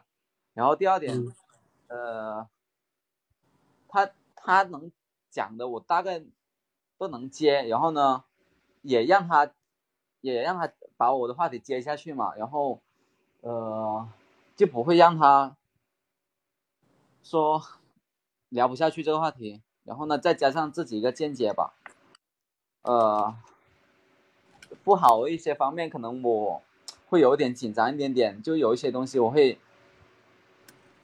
讲的比较快，就语速就突然间一下子迸发的太快了，就让人家感觉到你很很大一个程度就不大自信吧。嗯，呃，其他方面，呃，你说一下。那行，艾米丽说说。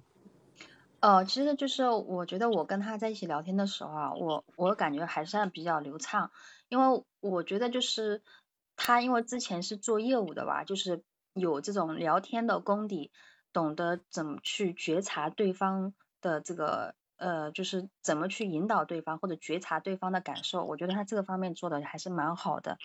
那至于我的话，我觉得就是有的地方的话，我觉得。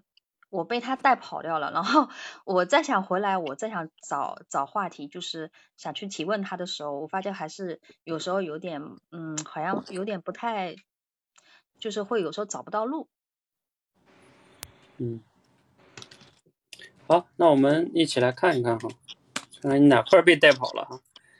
嗯，本来呢，这个他说他做房地产的，然后呢，你就是突然间对他这个名字哈都切入了。嗯，也是挺有意思的。那切入这个名字呢，就讲怎么起的名字，然后哈，然后你让他猜你是哪里的。那这个名字这个就没有再怎么聊开了，对吧？然后你就让他猜你是哪里的。后来呢，就猜到了，就聊到这个上海，哈，以这个上海为话题，嗯，就算是聊的比较深入一点了，是吧？嗯。然后他问了一个关键问题，就是，哎，上海那边压力比较大啊，那边怎么生存？哎，这个话题其实就是红旗这个提问是比较好的，因为这种话题是一个当代咱们，尤其在一线城市的人不得不去面对的问题，嗯，而且也是就是很很有故事的话题，嗯，就能打开的话题。然后那当然，这个艾米丽也讲了一些哈，就是关于在上海的生存啊、生活质量啊、交通啊。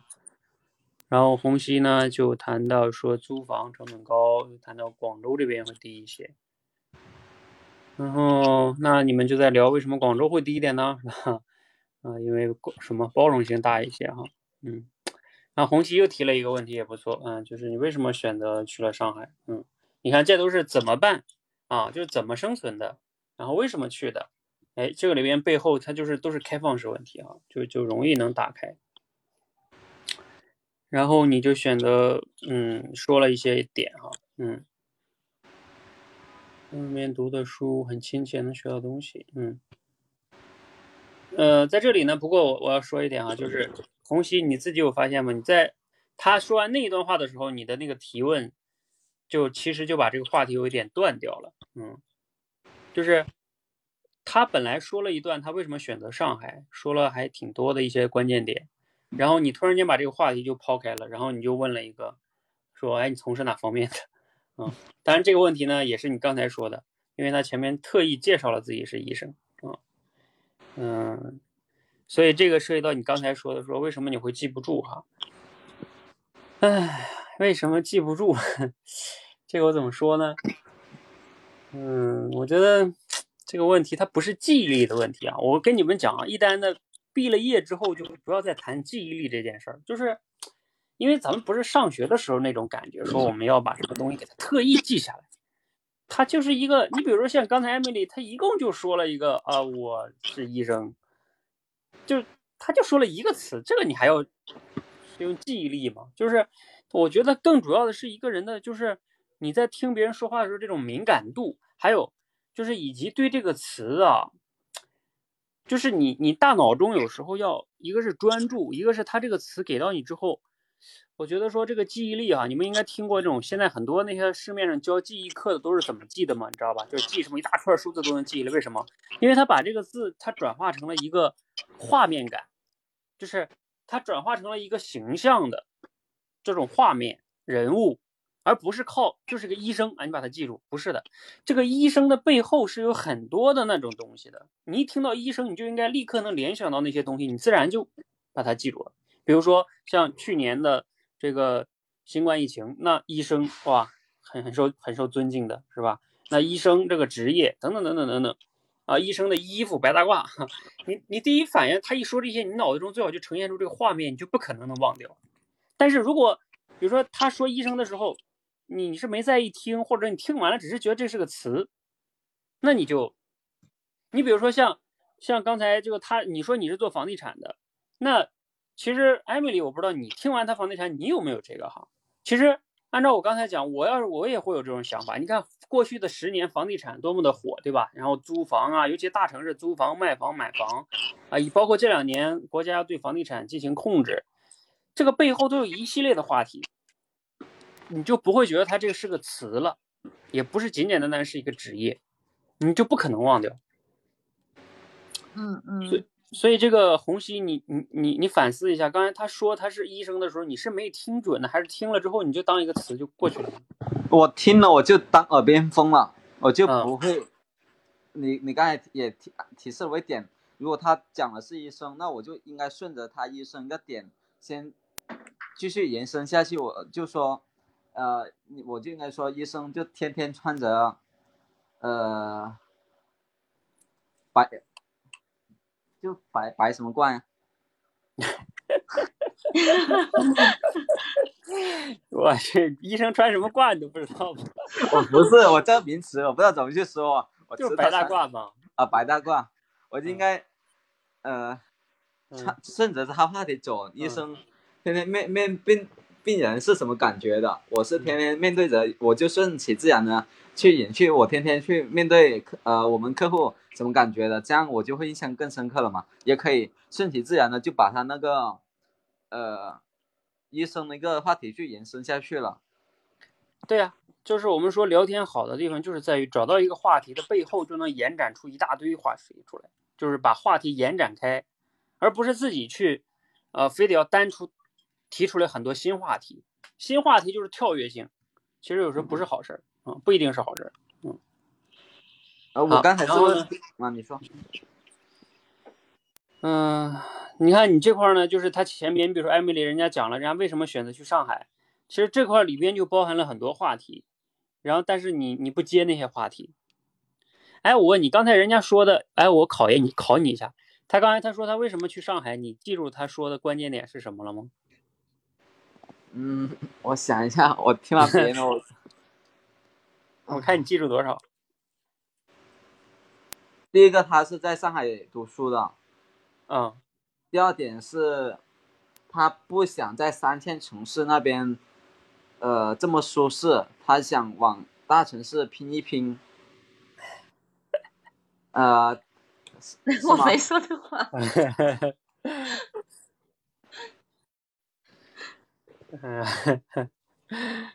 没了吧？没了，我记不住啊。你看，我们说这就是倾听抓重点的能力，嗯，就是我们在第二关练那个小故事啊，让大家即听即说，其实就是考验你们抓重点的能力。嗯，其实他刚才我给你复述一下，他说他要是再选择的话，他就可能不去上海了。但是呢，因为现在在这边啊，况且呢，因为他本来也在那边读的书，所以在上海就比较亲切，这相当于是第一个点。第二个呢，他说了一个是因为在上海能学到东西。啊，因为大城市嘛，就是能学到东西，所以在上海。他刚才说那三线城市，说如果他现在这个职业去三线城市，可能会活得更舒服。啊，不是说他要在这个大城市，是不是？不是说他不想在三线城市，所以才去去一线城市，是说他只是说了个假设，你知道吗？啊，对吧，艾米丽？是这样子的。嗯，所以。所以你知道吗？就是如果你真的听懂他刚才说那段话，就是你是完全可以去接刚才这个话的啊。比如说，你可以接的点有很多啊。比如说，哇，你在那边什么大学读的书啊？啊，又或者是，呃，那你你比如他说他学到东西，在上海能学到东西，哇，那你觉得你自己这么多年在上海？从读书然后又工作这么多年，你觉得对你最大的改变或者成长是什么呀？这不是学到东西吗？你不是学到东西了吗？是吧？嗯，就可这个他尤其这个学到东西这个事儿能聊很多很多的点，嗯。是我刚才没记住他这，没有没有理解到他这个点，然后就没有。嗯，哎，我觉得这个红熙啊，你既然是做销售的哈，你这个是必，这是你的看家本领，你知道吗？嗯，你必须得练啊，这个都要得练到炉火纯青。因为以前我也是做销售的，所以就是销售，你们应该天天培训吧？你也给你的新人培训吧？很重要，就要挖需求，对不对？嗯，那你怎么挖需求啊？挖需求最关键就在于倾听跟提问。你听都没听得准，抓住关键词，那你提问一定提不出来一个高质量的问题。那你倾听跟提问没做好，那你只能会做一个什么销售呢？就是那种客服式销售，或者叫不叫什么播音式的销售，就是叨叨叨叨给人家说。嗯，那一定那一定不是个高质量的销售，自己也很累，客户也很累。是，那就没在同一个频道嘛？对啊，你自己在那讲讲讲，客户也烦了。嗯，啊，所以这个就是你的要修炼的呀，看家本领。嗯，好。然后就倾听这一块儿，包括有时候你要回头听录音，一定要锻炼自己这种抓重点的能力，这个极其重要，对你来说，尤其做销售的。因为客户不会对你有那么多耐心的，你想想是不是？你的朋友你还可以，比如朋友你没有听听到有些词没，你可以确认一下。你跟客户老去确认，客户就不想再跟你聊了。尤其像你们做房地产的，这个一个单子都比较大，你说就是因为你们这么一点细节没有做到，就丢了个客户，太可惜了。好，我们再往下哈，就是。后来呢，艾米丽就是说啊，犹豫啊，在体制之内收入高，明年可能会失业。嗯，然后我们现在做管理有比较大的压力啊。然后你问你们有压力吗？嗯，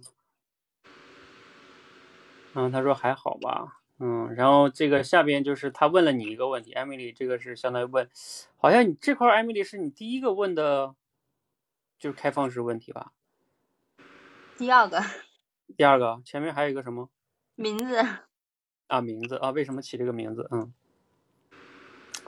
啊，对这个问题当然是一个很好的问题。第二个这个哈，因为这个涉及到背后的很多的这个故事。你看他确实也说了不少，嗯，这个毕业呀，然后坚持啊，精进啊，等等等等。因为他其实一八年毕业啊，到现在其实才三年，那还挺快的，还真的挺有韧性。因为房地产行业一般人都干不过三个月，是吧？是。一般人熬不过半年，好像三个月到半年肯定都是离职的高峰期。嗯嗯，这个是，所以你就胜者为王了，是吧？也没有。然后我们再看哈，这个你就讲了你这块哈。不过呢，艾米丽，你会发现啊，人家讲了那么长，然后你你知道你咋接的吗？嗯。你记得你接的啥吗？嗯，记不太清楚了。那就证明你当时也是不没有过脑子。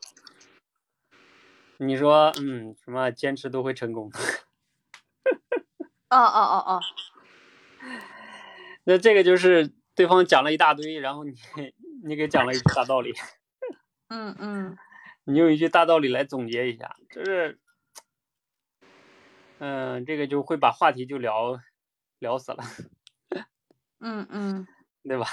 嗯嗯，其实你想啊，人家对方说了挺多的，比如说身边人都离职，然后他自己在那坚持，然后又竞聘五次、五六次才才竞聘上。那就是说，你想这个里边这个背后你是可以挖掘的哈。你比如说，你可以问他说，哇，那个身边人都在离职，那你你就怎么就呃，你你难道没有想放弃的时候吗？你放弃的时候，那你后来是？怎么让自己坚持下来，是吧？或者说还有他说他竞聘那五六次都失败了，那前面肯定都失败了嘛，对不对？嗯嗯，就是你竞聘五六次都失败了，你你你不会怀疑自己吗？你还会就是为什么会有这么 大的信念哈？嗯，你是怎么坚就是去说服自己啊，或者什么的？就这个背后其实他肯定也有怀怀疑的，我感觉，嗯嗯，是吧？就这里边，因为他毕竟说了那么多嘛，嗯，这是他的故事。你不要用一个坚持就会成功来这个概括了。嗯嗯 嗯，然后你看他这个洪熙后边呢，他又说了一个，他就把话题又换了一个，他说啊，这也不算换吧，因为你说了坚持就会成功，他就说他们主管他领导发了一个一句话，选择跟努力哪个更重要嘛？嗯，你怎么看待？当然这个话题肯定是个好话题啊，你们俩就聊这个，然后他就一直问，嗯，你的理由，嗯，呃，你的理由呢？然后你。你，我跟你讲哈，他问你的理由，Emily，你后你记得你当时说的是啥理由吗？啊，我说选择更重要，我就这么说的。不，选择更重要只是你的观点，就是你的结论。嗯。就是为什么你是这个说就是跟就是选择，哦，选择一个好的方向，然后跟对一个呃就是合适的领导，然后就是。至少说不走弯路吧。嗯，选择更重要，不走弯路。你你当时我记得是你讲两点啊，一个是跟对人不走弯路，然后还有一个是方向错了，努力是徒劳，是吧？呃，是的。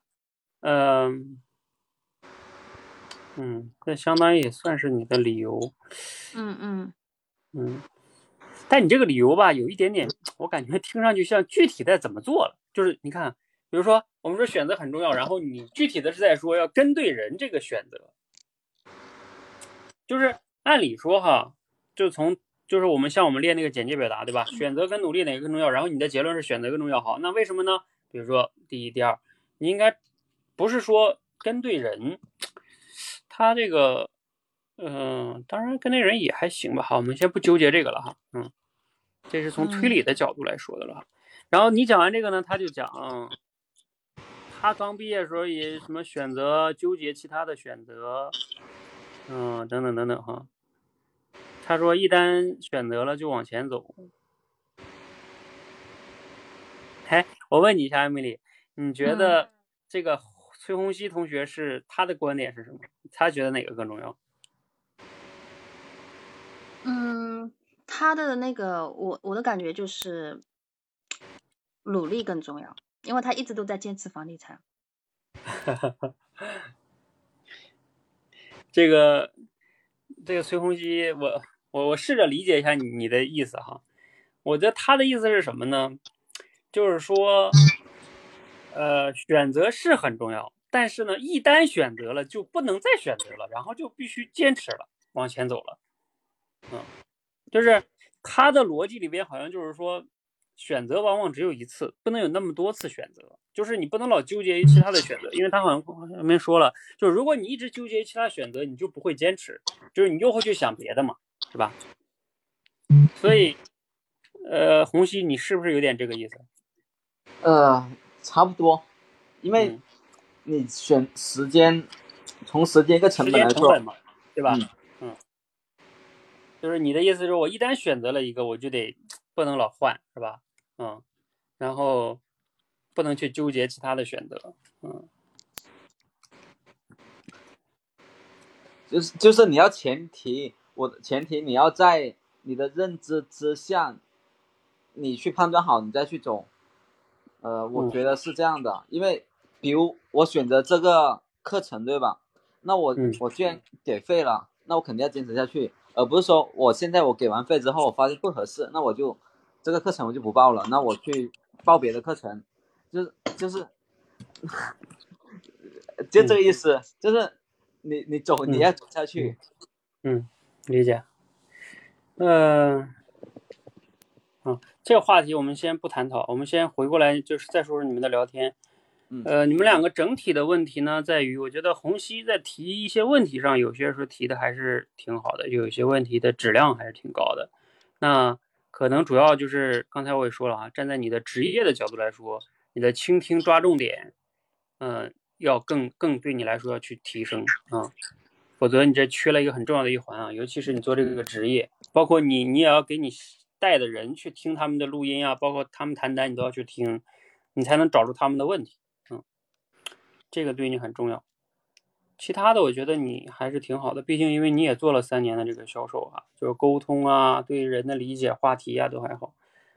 可能艾米丽的话呢，核心呢就在于刚才，嗯，刚才说那几点哈，一个是提问，嗯，你提问一个是比较少是吧？就前边、后边这边都没有怎么提，还有的话。不过也也还好，啊，还有就是回应这块儿，对吧？嗯嗯嗯，就对方说了一些，你要怎么接这个话？嗯。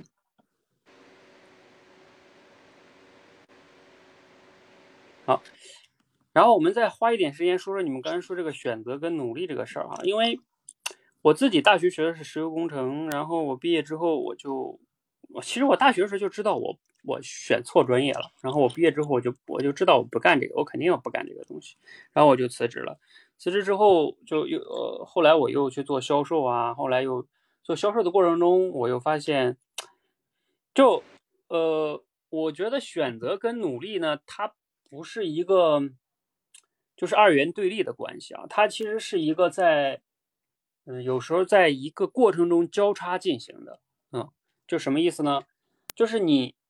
你到一个阶段了，然后你肯定一方面是努力把这个事儿做好，然后做好的同时呢，你还要继续去觉察自己。就是我觉得任何事情就是孔子讲的中庸哈，你不能极端，你不能说就一定是坚持最重要，我就一条道跑到黑是吧？那肯定也不好。然后也不能说不对，我就是因为没选好，所以你看我才做不好。然后我就不断的选，我要一定要选到一个最理想的，就这都是极端，嗯，就是。我觉得这个选择跟努力之间的关系是这样，就是因为人生，我们很少有人说在很年轻的时候就能一下子判断清楚，说啊，我这一辈子就应该干这个东西，这样人太少了哈。嗯，就是我们大部分普通人呢，我觉得应该状态是，就是你可能毕业面临的一个选择，或者现在你面临一个也不是选择了，你正在做这件事儿，那你可能就先把这事做好，但是同时呢，你也要保持一些觉察，就是说。要去思考自己的，比如说你到底的天赋是什么，然后你的价值观呀，包括你未来的人生方向啊，和你当下这个工作的个一个匹配度啊，然后这样的话，你才能更好的去确认说，到底这个东西是不是你要一直去做的？因为尤其在咱们在今天这个时代，大部分人不是一辈子就干一个行业和一个职业，有的时候他其实中间很有可能会换掉的啊。那。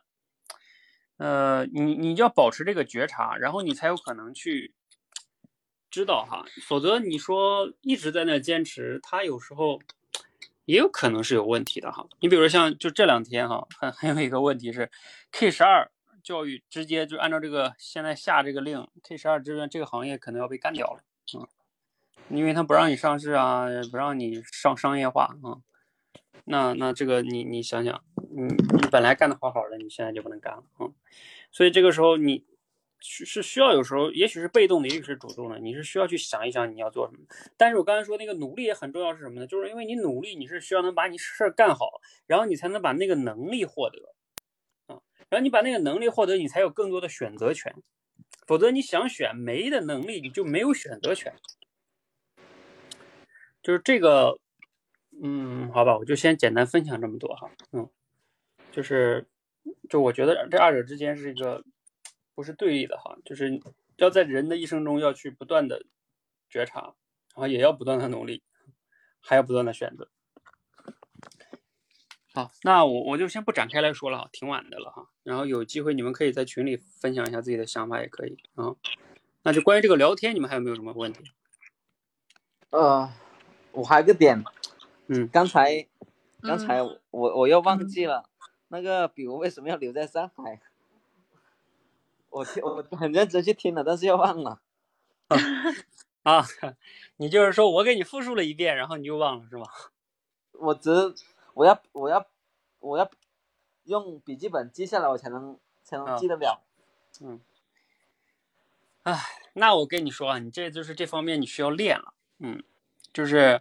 呃，你要怎么练呢？比如说，就像我们现在平时做的一些这个什么，呃，包括我们第二关的即听即说讲故事也算吧，但是那个算是比较简单的，因为故事呢它本来就会简单一点。你知道更好的练习方法就是什么呢？就像比如说你现在网上都有很多那种视频号啊，或者是像我我们给说给你们推荐的罗胖六十秒啊，就是别的人先不要讲太太长的，就找那个比较短的。就比假如说别人讲了一分钟的那种那种素材，然后你听完了，你就要去概括他说的重点。甚至哈，更更重要是叫你要转述他的观点，你要能把他的观点一二三转述出来，就这个就很锻炼你抓重点的能力，并且用你的语言能把这个重点组织出来。你慢慢的这个就是大脑对于信息的，其实我觉得就是你大脑对信息的捕捉跟处理能力没有被练出来。嗯，好，哎，是是哪一些小故是哪里的呢？呃，就有个公众号，就是罗胖六十秒，我我可以发发群里哈，嗯，你可以，好，就我们天天那个每日朗读里边，有的时候也会发哈，就比如说像今天发这个，我我给你发，你在二群吧，我发我发那个咱们多一班两个群里边，你看，比如说像他今天这个六十秒，就是他罗胖已经坚持了三千多天了哈，呃，就快快七快七八九九年了吧，八九年了，哦，我看到了。对，就比如说这个皇帝制度是好是坏，比如说他这个有语音的哈，比如说你就一分钟啊，你听完了，然后你你看你能不能抓住重点，你能不能复述出来，这就是很好的锻炼。嗯，啊，这个有点难，啊，所以才要练啊。嗯，好，嗯，好吧，你要锻炼你的这种思维处理能力。好，那我们今天先到这儿，好吧？嗯，好，行，谢谢老师，好，拜拜，谢谢教练，嗯，加油哈。